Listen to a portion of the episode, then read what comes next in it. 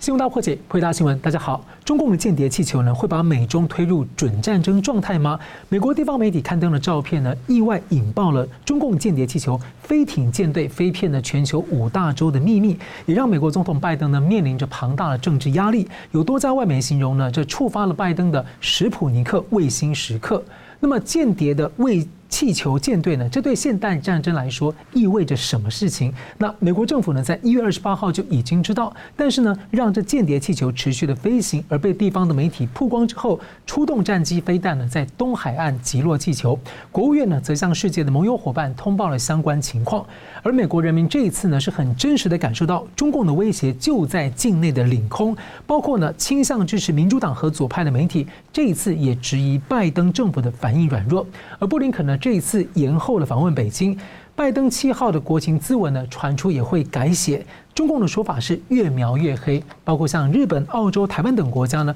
都在讨论因应中共间谍气球的相关措施。而欧洲的德国也大为惊讶，经查过往呢间谍入侵的活动，美国和中共的对抗大局呢会走向不归路吗？我们介绍破解新闻来宾，资深政经资深政经评论家吴江龙老师。啊，主持人好，宋老师好，各位观众大家好。政治大学国际关系研究中心资深研究员宋国成老师，啊，主持人好，吴老师好，各位观众朋友大家好。是两位好，我们先请教宋老师怎么看这个事件呢？为何您会认为说这个会让美中呢处在一种准战争的状态？呃，是的，这件事件的本质就是中共对美国的一次偷袭行动啊。呃，我之所以说它是一种整战争状态的，是主要的原因是因为一个具有攻击性、侦察性啊，一个敌意性的这个。不管你是气球、飞艇或什么东西进入的，未经美国同意进入美国的领空啊，呃，那么这个叫什么？这个叫 invasion 侵略啊，呃，那么虽然说让它放行了几天，然后后来到了这个南卡的海外，呃，将它击落的话，这个叫什么？这个叫做 fire，这个叫开火啊。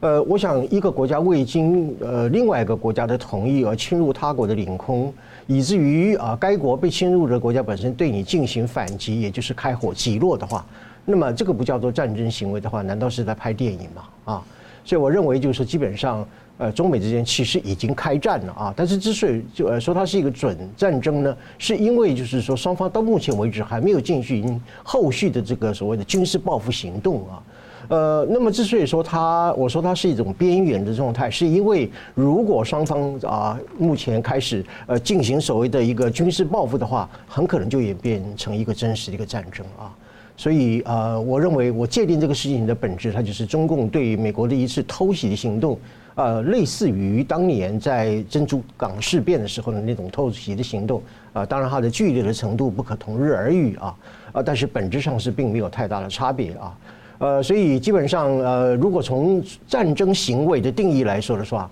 啊，中美之间其实已经触触动了这个啊战争的一个行为。呃，那么已经处于一种啊呃所所谓的一个准战争边缘的一个状态啊，这个状态呢，其实已经是星星点火啊，可以立刻燎原的状态，而且是一种一触即发的状态啊。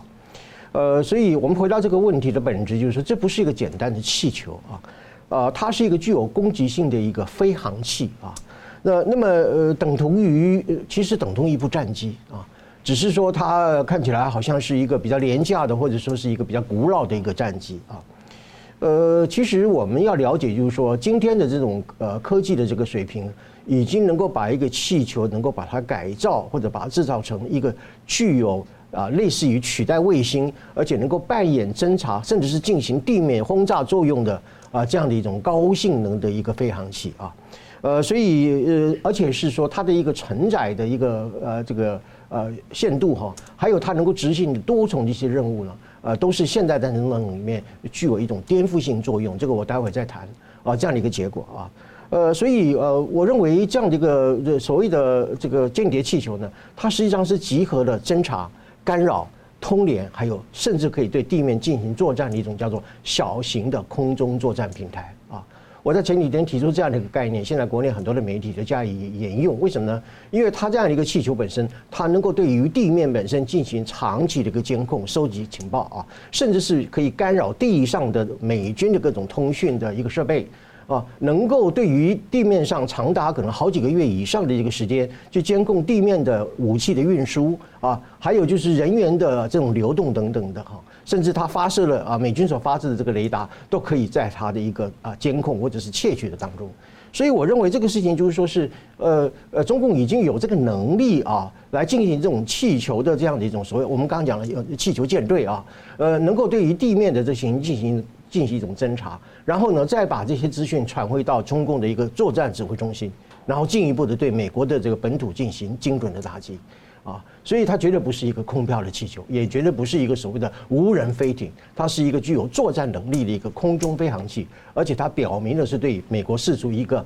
非常非常严重的一个战略讯号。第一个讯号是什么东西呢？就是说，呃，中共具有这个能力和意愿，可以去侵入美国的领空，然后去探测美国的防空防空的一个能力啊。第二个就是说，向美国释放一个讯息，就是说，中美呢终须一战了啊，呃呃，中国已经充充分的准备好了啊，而且有这样的一个决心和能力啊，来发动这样一场战争啊。所以这是一种所谓的战争意图与科技能力以及它的执行能力本身对美国所释放出来一个战略讯号。这个讯号本身不仅是非常的明显啊，而且是对于将来的美中关系造成一个极大的一个毁灭性的一个危机啊。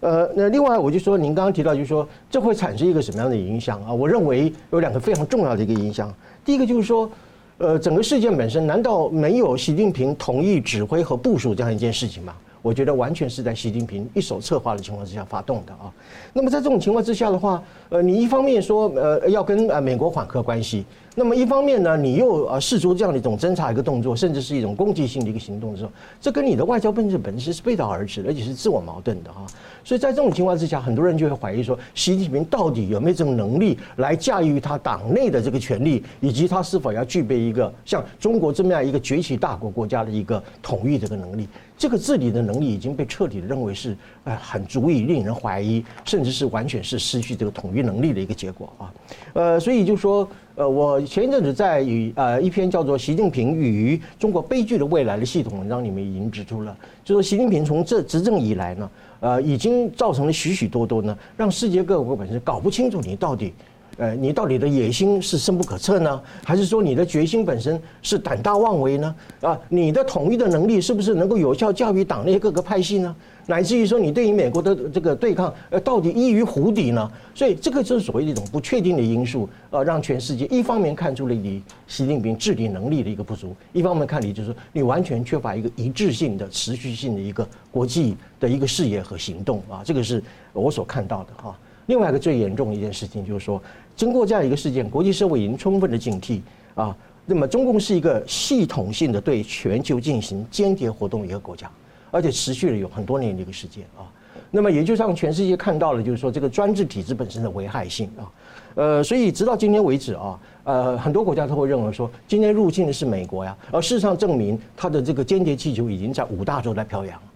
那么可能隔天他就可能进侵入到我的国家啊，比如像德国也非常紧张，开始来查说我们的头上到底有没有这个中共的一个间谍啊的的的这种气球啊，啊，所以这种国对于国际社会来讲的话，呃。开始发觉到，就是说，第三次世界大战本身的发动者，可能就是来自于习近平八个字：胆大妄为，然后最后是咎由自取这样一个结果啊。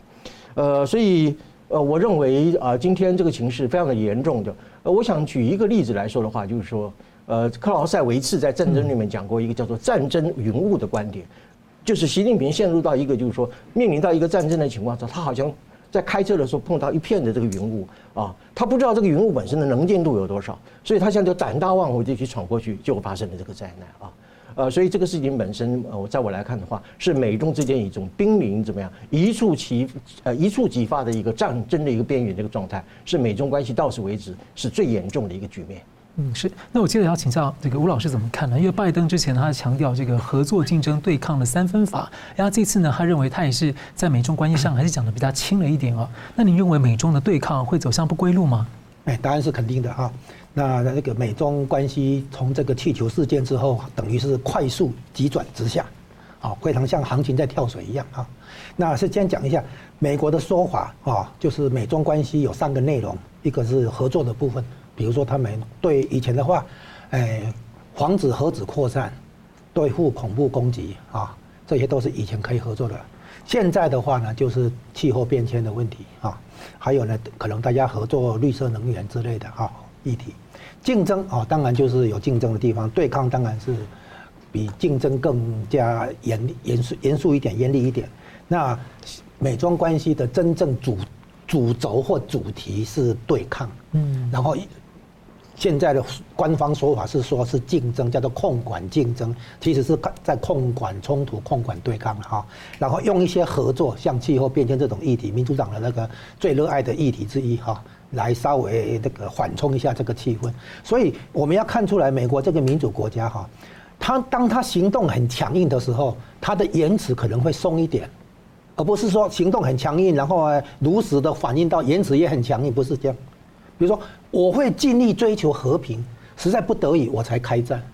哦，看起来好像态度温和啊，其实就是全全方位准备开战，哦，当我准备开战的时候，我会说我全我尽全力追求和平，哦，所以你会觉得他的言辞好像跟他的行动，哎，不是那么一致，对不对？啊，其实就是互相配合。啊，作为一个掩掩护一样哈，那美中关系在美国这种说法之下，有合作、有竞争、有对抗的情况下，我们都已经知道，从贸易战以来的话，双方从已经先定位为竞争，现在其其实接着下去就是对抗。你看哈，如果不是对抗的话，美国对晶片产业的那个禁运这么严厉啊，还联合盟友一起来对中国的那个半导体产业做这么严厉的禁运，这已经是对抗，毫无疑问的哈。好，现在我们讲的就是哈这个气球的议题哈，你看中共说它是民用。然后说呢，它那个是呃被风吹离的那个预定的那个轨道，啊，这个说法为什么不成立呢？因为如果你真的是啊民民用，然后呢这个无法控制方向，然后呢误入别人的领空，首先当他偏离预定的航道的时候，你是不是应该对相关的国家，比比如说加拿大，照会一声，说不好意思，我那边有一些问题啊。然后呢，你侵入别人领空的时候，你是不是应该道歉？你都对哥斯达黎加道歉，你为什么不对美国道歉，不对加拿大道歉？可见前后矛盾了啊！然后当当然这个毫无疑问，这个是不是民用是军用？为什么？因为有关气象的研究，其实在中国都是军方在主导，啊啊那个这个些气球的那个应用啊，也也是军方在主导。所以呢，所谓军民合用的科技，然后推民营公司，不用演了啦。那个所谓的企业也是军方的了啊，说实在话是这样子。好，所以呢，中共其实现在已经变成恼羞成，因为无法自圆其说，只好恼羞成怒，好像耍硬耍狠这样子了啊。那个，那我们看看美国这边怎么操作。一月二十八号啊，美方发现那个气球是湖，诶，据说哈，大陆内部的那些消息，在湖南的岳阳放出来的，然后放了五颗。然后呢，其中有一颗赶快修改航道进入南美洲去的那一颗，第二颗来不及了哈，就进入美国。现在后面还有三颗哈。那这些气球呢，那个放出来，然后呢，气象学家已经知道那些气流。你现在这个气球所走过的走过的那个路径。其实完全在气象科学家的那个预预估之中啊，是它是这样子，往往东北经过日本，再往阿拉斯加，然后再调转方向往南，经过加拿大进入美国，是这样。那个气流的，就是那个就是气流运行的路径啊。那你经过的地方，为什么选个蒙大拿州？那边有那个美国的洲际会战基地了哈。那美国的方向就是一月二十八号知道，二月一号进入美国领空啊，那。美国让他走了三天啊，然后二月四号他在南那个卡罗来纳卡罗来纳州的外海把它外外面的那个领海之内把它击沉啊，是这样子。那美国利用这样的一个军事用途的气球间谍气球，在美国上空飘了三天，在以美国这种民主社会来讲，群情激愤，激发美国人对中共的这种反感。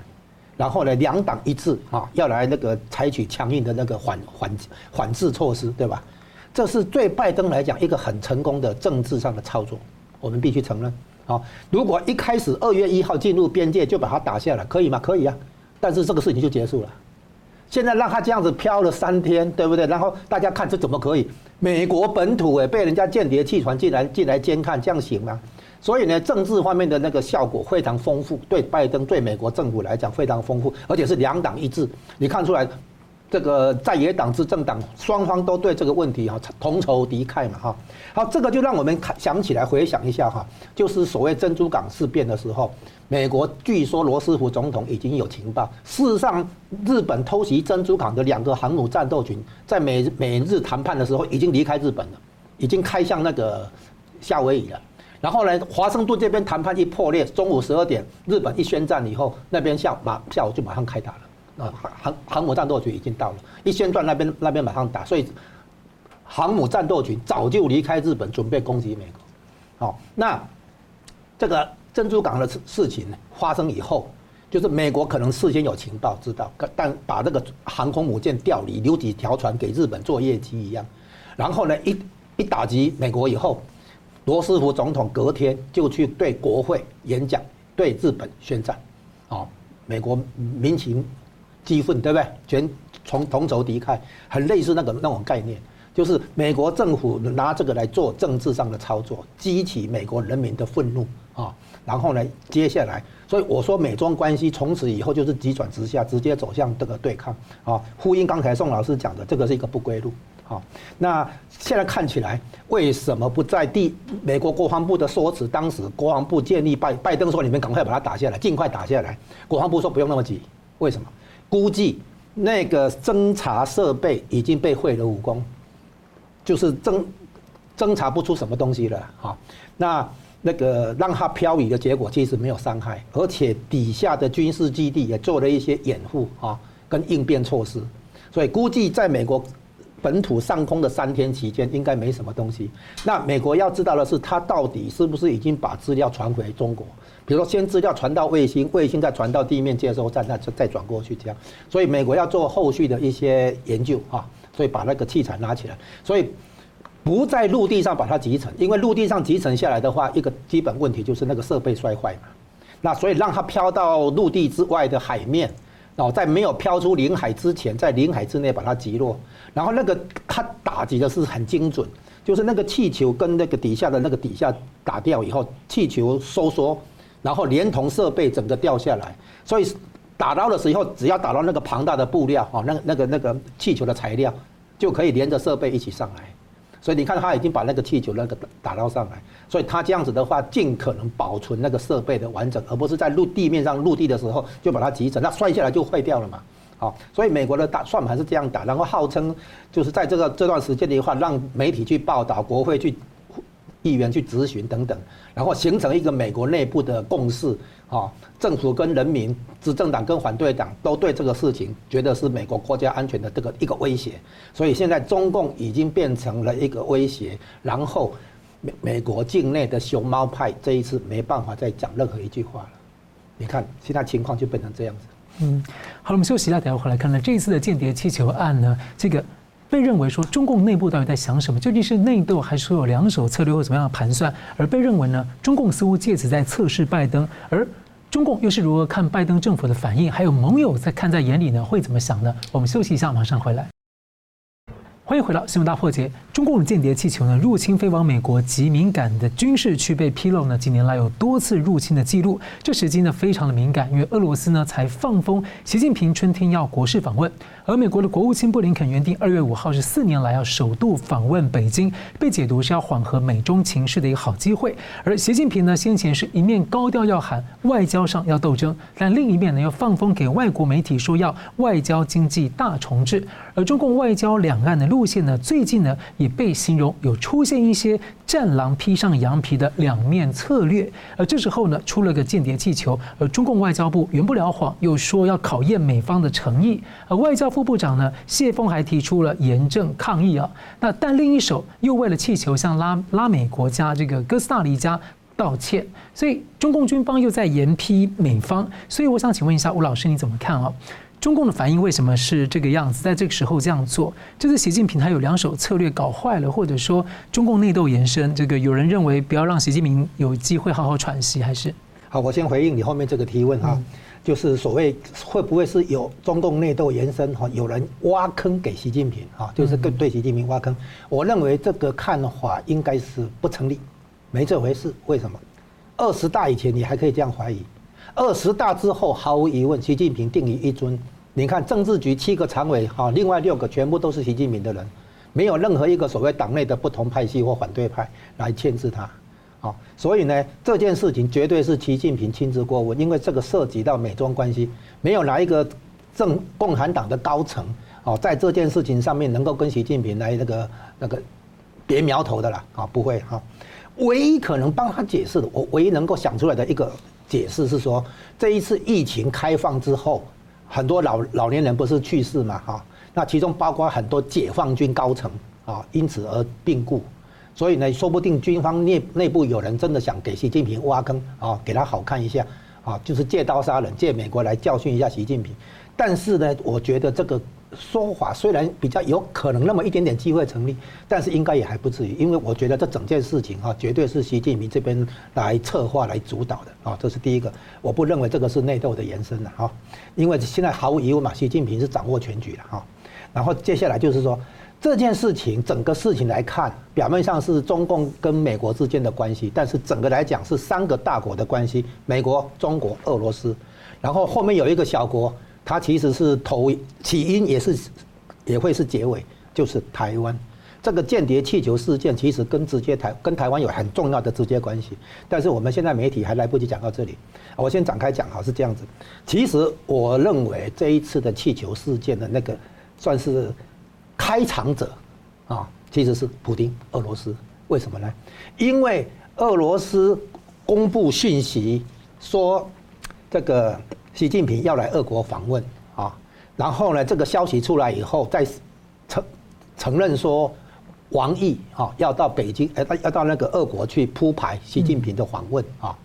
那这个消息出来的时候，中方这边不承认不否认呢，是俄罗斯那边单方面放的消息。这下子呢，布林肯已经不能来访问了。那个时候还没有气球哦，事情还没出来哦。哦，这在一月二十号以前，气球还没出来，为什么？因为布林肯来中国访问，随后也会跟习近平见面嘛，哈。随后习近平去访问莫斯科，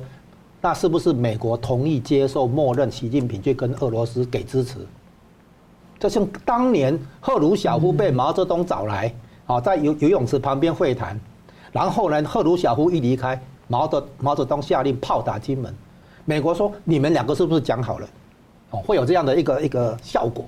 现在如果布林肯去中国访问，然后习近平再去跟普丁握手，然后支军事支援俄罗斯打乌克兰战争，人们会怀疑说美国是不是知情而默许？所以布林肯绝对就不能来，那美国就需要找一个借口，啊，正好爆发气球事件，天衣无缝，让美国可以下就是下车，布林肯就无限期推迟去北京的访问，整个政治操作的第一个目标是这个。第二个目标，美国内部达成整合。有人嘲笑说，用一颗飞弹价值一百万美元去打一个那打那个气球哈，这个是用大成本哈，就是大炮打小鸟，对不对？你想想看，如果用一百万美元可以整合美国内部这个民主社会的共识，民主社会是内部是意见分歧的哦，啊，有不同意见才是正常的哦。结果现在你看到的是美国内部群情激愤，高度一致，美国已经几乎就等于准备要跟中共开。开战一样的啊！你用飞弹去打下中共的军事资产，啊，就像宋老师刚才提到的，这个很接，这是准战争行为。所以现在美美国把它操作成军用航空器飞越美国本土领空，侦察军事基地。你现在看美国人受得了吗？不要说美国人，任何任何，比如台湾也好，日本也好，德国也好，你受得了吗？所以，而且美国这样做的结果显示出来什么？美国毫无疑问是世界军第一军事强国，你中共对美国都敢这样子，那对其他国家什么台湾、日本、德国的，你还放在眼里吗？因为确实看起来中共好像也确实在做这些事情啊。姑且不说他以前做多少，嗯，你这一次来美美国为什么？就是因为有个问题嘛。我当时一看到这个新闻，还没有看到其他细节以前，我先问你一个问题：为什么这个时候新闻出来？很多事情你是可以掩盖的，你就你可以不报道，但是你为什么把它出那个新闻让它出来？有人说是因为什么？因为那个蒙塔拉那边有居民拍到，对不对？有人坐飞机的时候拍到那个外面的气球，你怎么不知道不是美国国防部授意让他去拍？嗯，你怎么知道？正好那个人就正好看到，对不对？所以我告诉你，就是一个可能性，就是美国人决定好好演这一出戏，目的短期目的之一就是布林肯不用去北京访问，目的之二哦，美国内部整合完成，完全跟当初牺牲一个珍珠港让日本去打，美国内部形成共识，可以对日本开战。哦，这是因为民主国家没有办法动不动对别人宣战的。哦，那现在美国因为被打了嘛，你日本攻击我了嘛，我所以我隔天珍珠港事变之后偷袭之后，隔天哦，罗斯福去参众两院发表演讲，对日本宣战，就这样成立。现在这个一样，如果接下来拜登对中共有严厉的制裁行动的话，你想你想美国民意会不支持吗？美国的国会会会不支持吗？所以这第二步操作，美中关系为什么我刚才说急转直下，走向对抗，对不对？这个是一个导火，这这是一个关键的那个分水岭啊。那现在看起来，那个俄罗斯等于把这个讯息，习近平要来访问这个讯息提前抛出来，逼得美国必须做反应。因为布林肯这个时候来，等于在默许一样嘛，默许呃习近平去支持那个普丁侵略乌克兰嘛，美国怎么可以这样做？所以美国必须要那个撤回这个布林肯的访问嘛。那美中关系当然变坏了哈。那这样这样的情况的话，我说第三个，因为这个灰这个气气球，我为什么说另外一个角色是台湾？因为这个气球原本美中共是要放在哪里知道吗？放在台湾东边的西太平洋这里来监控、来支援台湾的美国航母战斗群，因为卫星不。一一定要绕着地球转，不会停，不能停留太太长久的时间，所以它的拍摄可能会有点问题。气球可以在高空中停留很长的时间，所以可以定点那个监控美国航母战斗群的定位，然后把这个数据传到后方，那中共的所谓反舰的飞弹就可以有目标、有坐标可以打，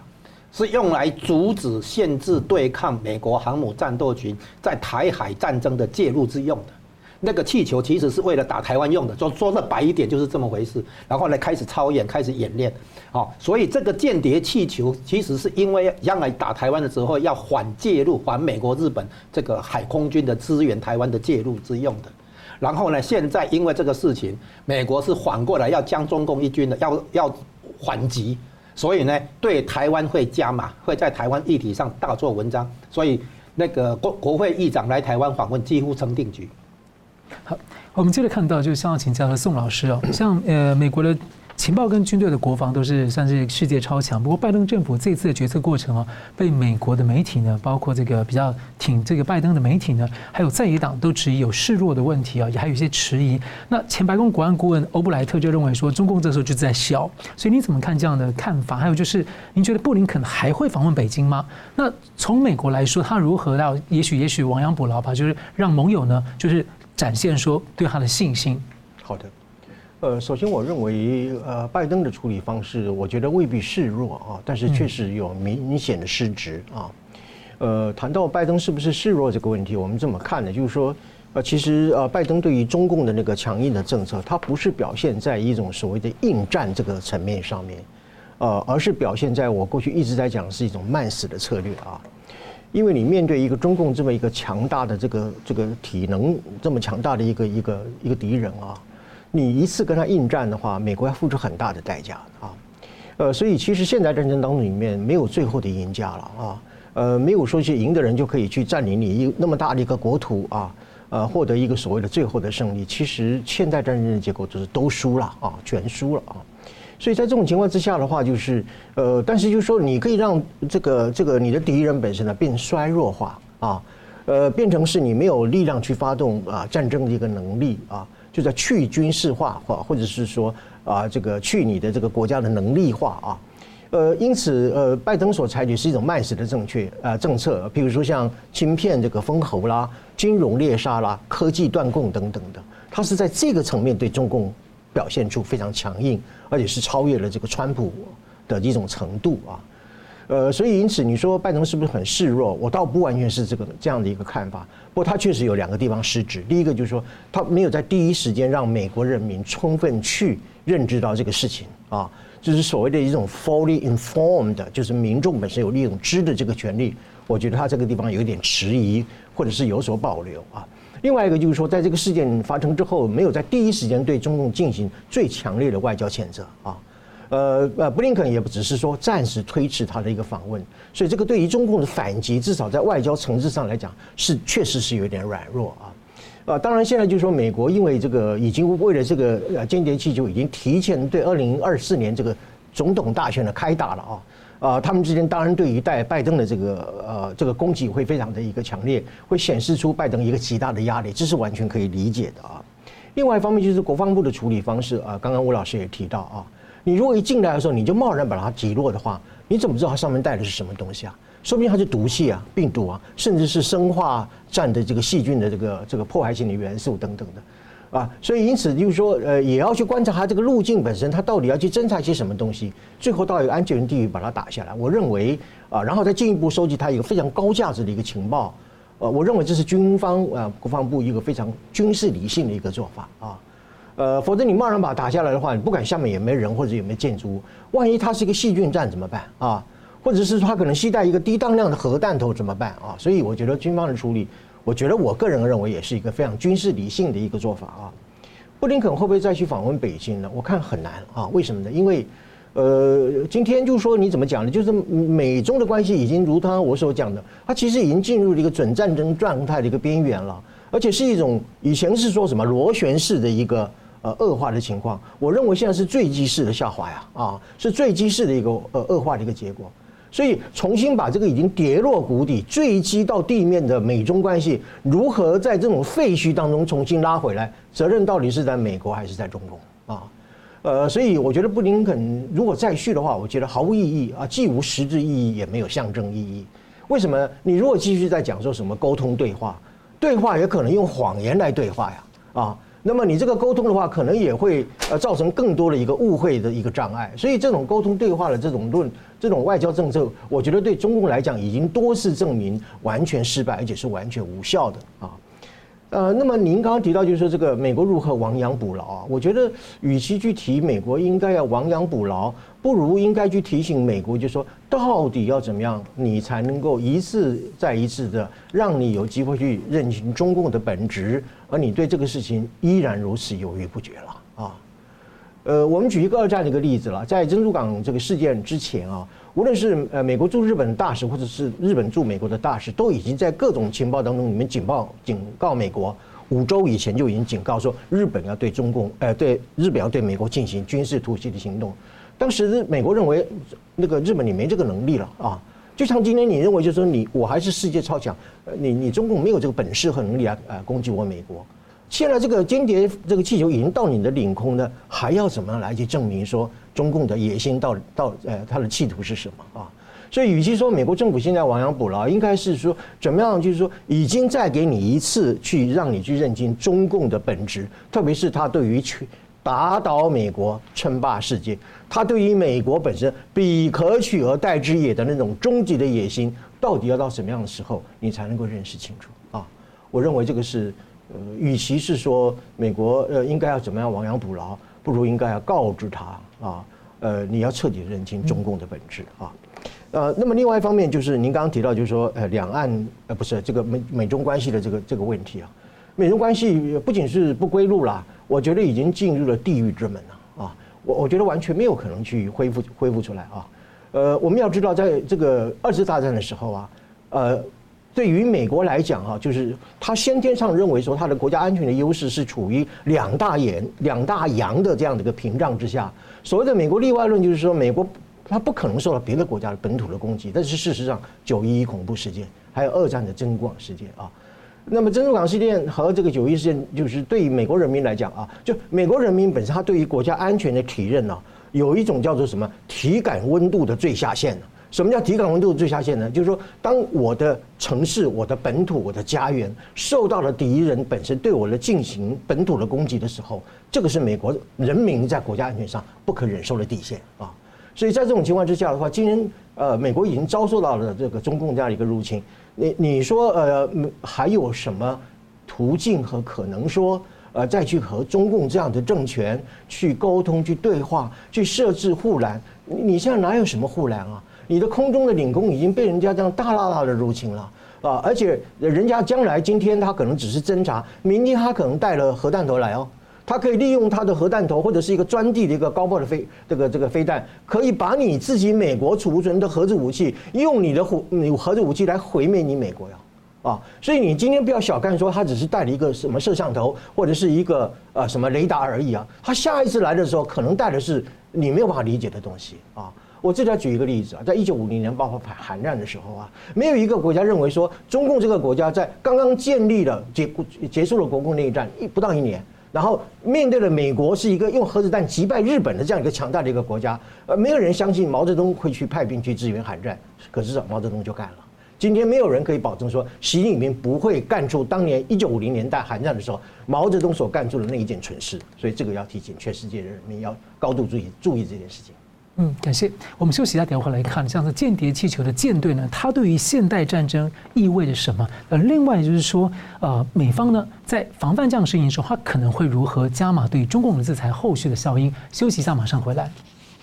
欢迎回到《新大破解》。这个间谍气球呢，可能对现代战争带来什么样的影响呢？中共声称气球是民用飞艇啊，但长期呢采取军民融合的策略。路透社就追踪了中共的军方研究啊，特殊飞行器的机构的研究员呢，在去年四月论文呢就提到，气球的军事用途之一是测试敌方的空防。那中共研究员呢，在最近有多篇的公开论文也主张要进一步发展这类的飞行器，在特定任务部署。而美国的军方则评估这个气球呢，是中共间谍气球舰队的一部分而已。而美军的北方司令部的司令呢，也周一的媒体电话会议就说，被击落的气球呢，被认为可能携带用以自我摧毁的炸药。那有评论就关切了，这个气球实际上呢是一个无人飞艇，造价又相对低一点，可能一颗气球呢，呃，就是一造一架飞机的造价，可能可以做一百到两百个气球，而且这气球可以长时间的滞留，像刚刚呃宋老师讲的一些各种的什么暂时的监控啊、通讯啊，甚至携带炸药等等的，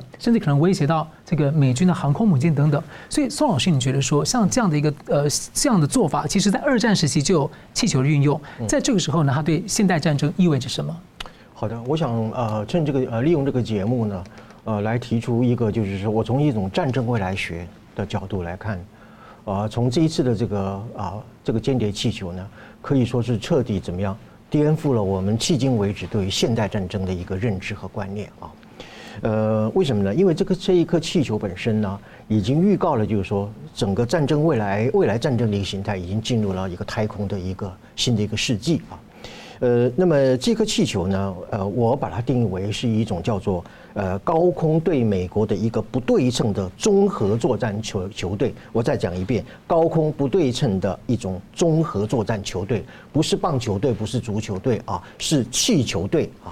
呃，我的话的意思就是说，这个就如同呃美国国防部所讲，它是一种所谓的气球呃舰队啊。呃，它是利用什么样的一个原理呢？利用我们所谓的一种风筝和。这个气球，还有就是什么样？还有就是卫星和轰炸机的四个概念所组合起来的，呃，一种不对称的一种做啊综合作战的模式啊，呃，那么其实它本质呢，一种叫做风筝式的细流气球，就是说它是像风筝一样飘到空中啊，然后拦拦了一个吊带啊，下面装了很多的一个设备，这个叫做风筝式风筝式的细流。啊，这个这个气球啊，那么英文呢叫做 kyton 啊，这个字眼啊，这个字眼是什么意思呢？就是说，呃，利用这个综合各种啊不同的科技，你譬如说材料科学啊，那个那个气球本身不是普通的一个呃那个气球所做，它是一种用特殊材料来做的啊。那么另外就是流体力学啊，还有就是气象学啊，那么另外就是数位通讯，还有就是光学科技，因为它要照相。另外呢，就是这个呃通信的中继设备啊，所谓 repeater，意思就是说，它通过这个频率啊功率的转换，还有频率的加强，可以使得它的通讯无限的延长啊，这个叫做啊中继设备啊等等。还有最重要就是 AI 运算啊，所以因此呢，它可以利用这个大气物理的一个原理呢，那么可以让一颗气球它发挥一个低轨卫星或者是。气象卫星乃至于间谍卫星没有办法达到的功能，这个功能叫什么呀？好高骛远。为什么可以飞得很高，而且可以藏着在太空里面非常的深远，所以叫做好高骛远。你是近太空的那个平流层其实是很高的。对，呃，这就是我接下来要讲，就是说它有什么样的优点呢？第一个，它随时可以释放啊。呃，甚至我刚刚讲的，就是说，中共如果在进行一个跨国的一个国际间谍活动的时候，他在任何一个国家的大使馆都可以升空。他可以利用万圣节啊，或利用这个圣诞节等庆祝活动的时候，我发个气球啊，表示庆祝。实际上，那个就是军用气球或者是间谍气球啊。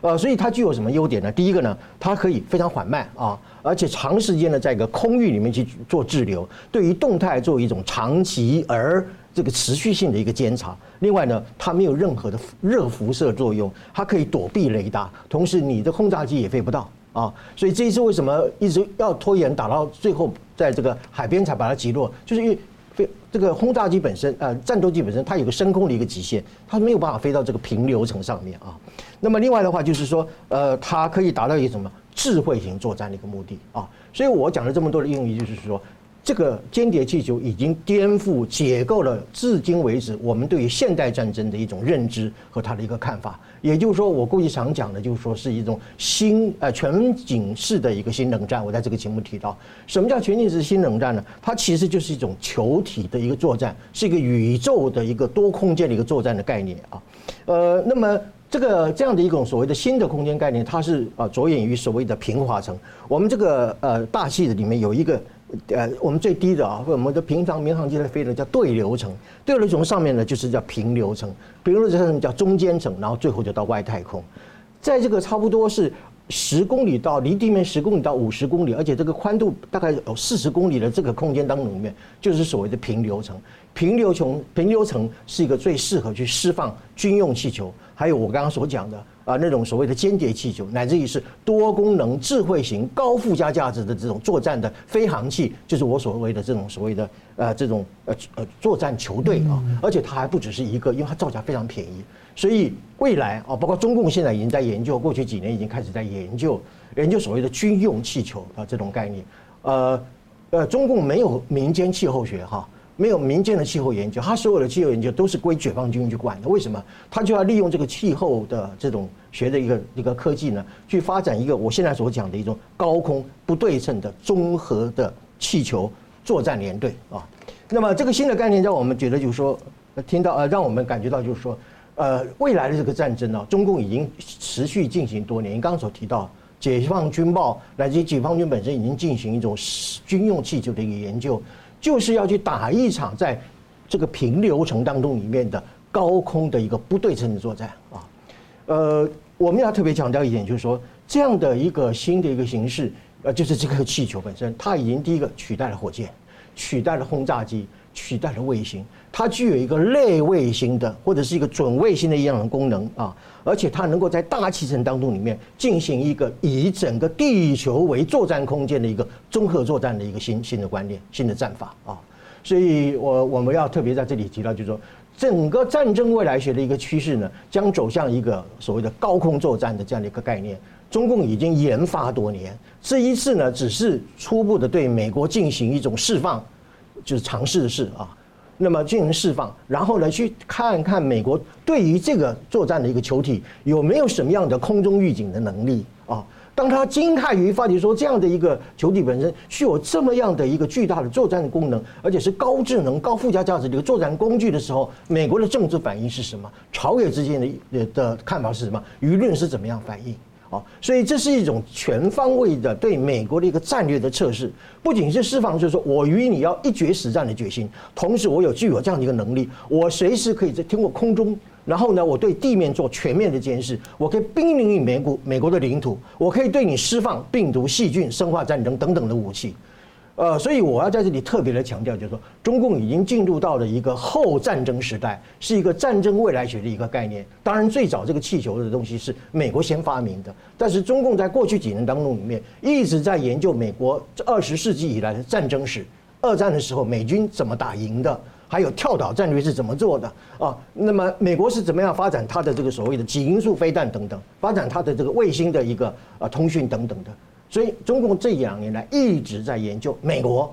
当时作战的情况是怎么样。他用以怎么样师夷之计啊，以制夷啊，用美国的经验跟美国的战术来对付美国。这个是我觉得今天。我我要特别强调的一个是未来战争未来的一个极大的一个发展，一个极大的一个危机。其实大家应该关注，是说美国照理说这些技术都掌握，但他要怎么因应？他相相关策略跟未来跟盟友之间的沟通伙伴要配合，要相关先讲好。那我突然我要请请教吴老师哦，这个间谍气球入侵啊，有多家的外国媒体形容，这触发了拜登的史普尼克卫星时刻，啊，就意味着说，相当于一九五七年的时候，苏共啊成功发射了人造卫星，而让美国感到哎呀。好像可能被超前，所以赶快加紧各方面的科学研究等等的，然后这个加速了这个竞赛。那现在有多名的美国政要都要求要加码制裁中共，像前国务卿蓬佩奥也提出了五项措施的建议。那您怎么看这个美方应该要怎么做？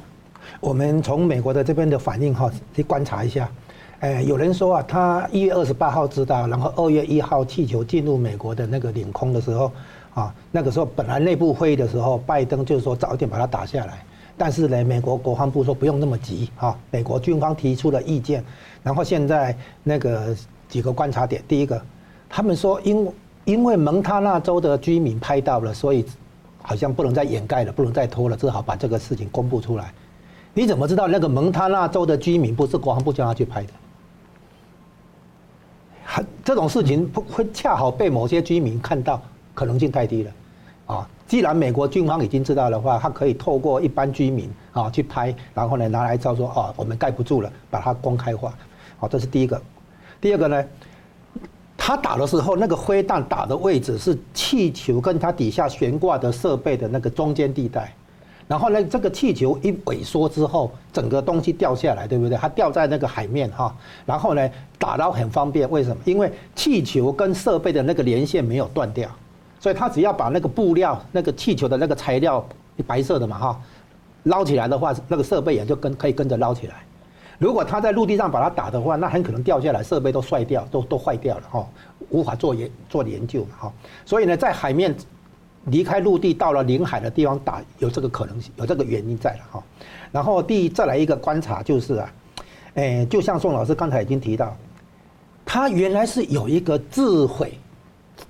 自己爆炸的这个装置，因为哈这个它军军用的是会有这个自毁装置。那问题是，那为什么自毁、自毁自己自行爆炸的这个装置没有启动？你会想到，既然有这个自毁装置，那为什么没有启动？很可能那个启动的那个机制被美国把它破那个毁毁掉了，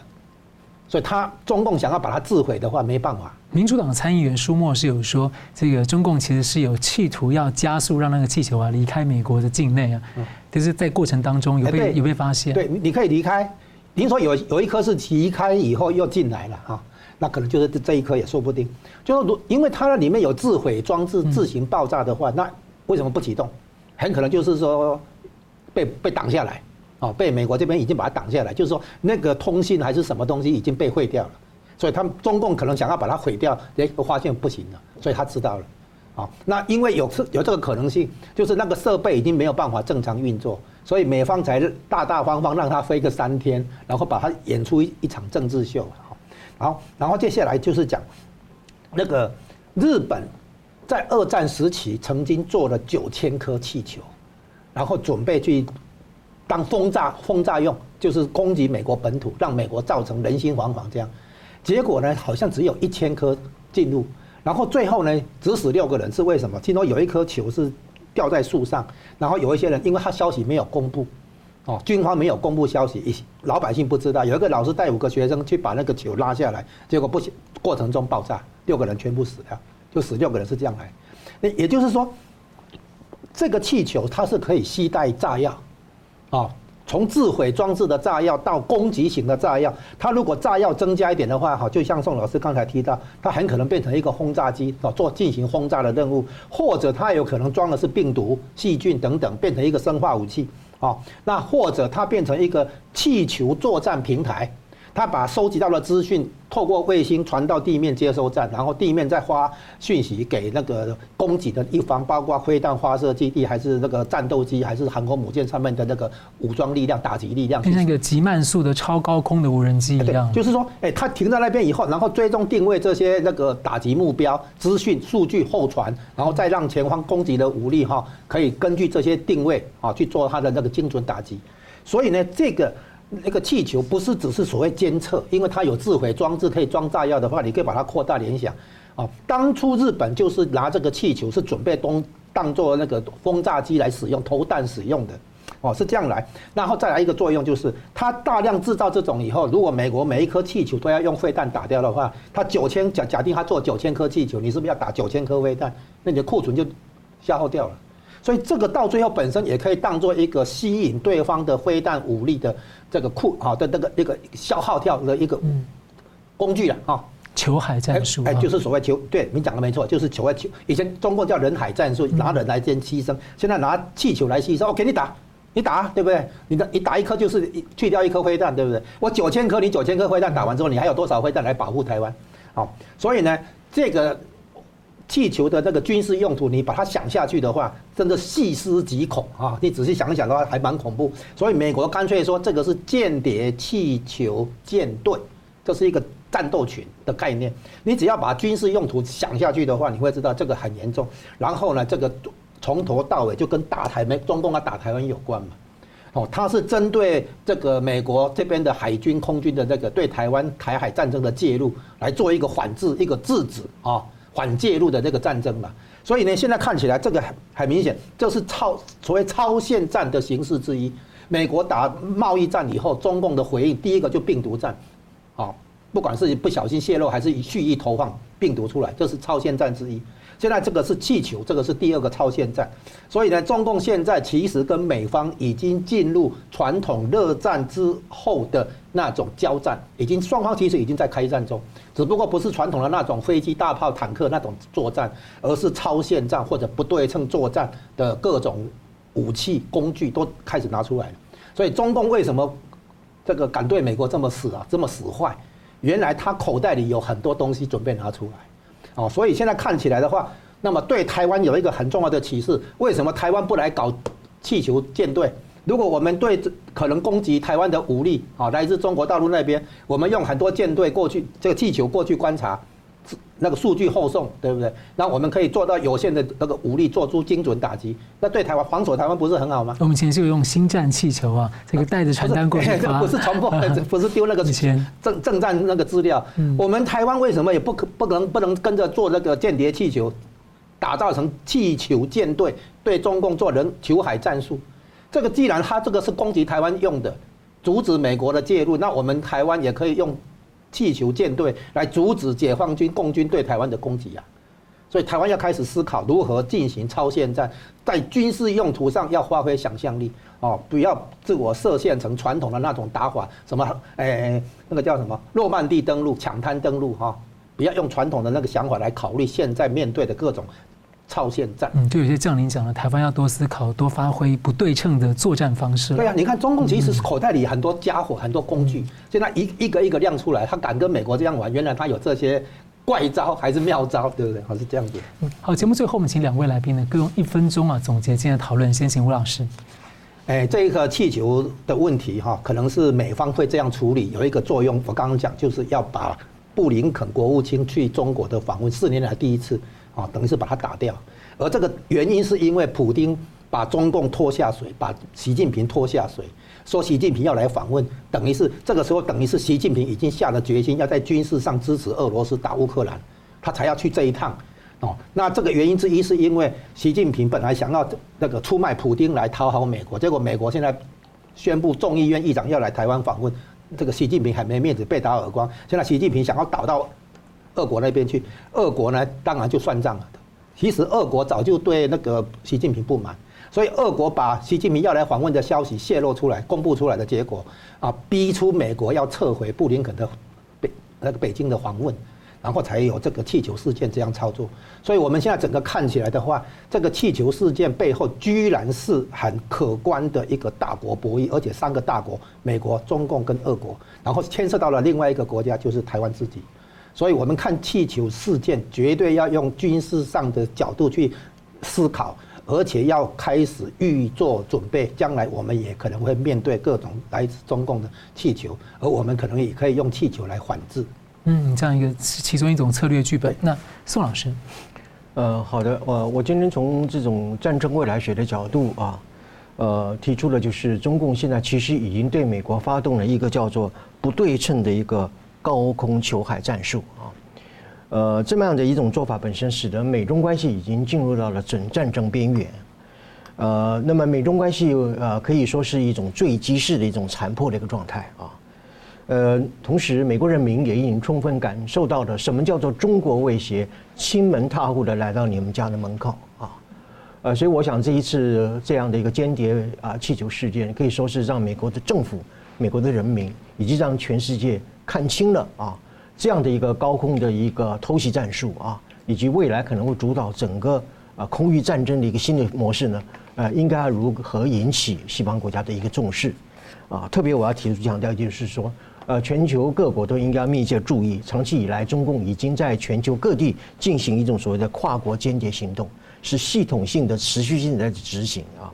呃，所以一颗白球哈，一颗这个气球，可以说充分暴露了中共的全球的终极野心之所在啊。呃，最后的就是说，所有的战争的发生啊，都是因为独裁者本身的明目张胆以及他的不计的后果啊。所以我们要高度重视说，习近平啊，他是不是真正有一个能力来领导中国，能够处理危机？啊，以及我们未来在台海战争中里面，我们能够透怎么样透过一个战争未来学的概念，重新去塑造我们的国防战略，重新来保卫我们的国家安全。好的，我非常感谢两位来宾精辟的分析，也感谢观众朋友的参与，也继续邀请大家呢来加入一个新平台，叫做“干净世界”，来订阅《新闻大破解》的频道。我们每周三五再见。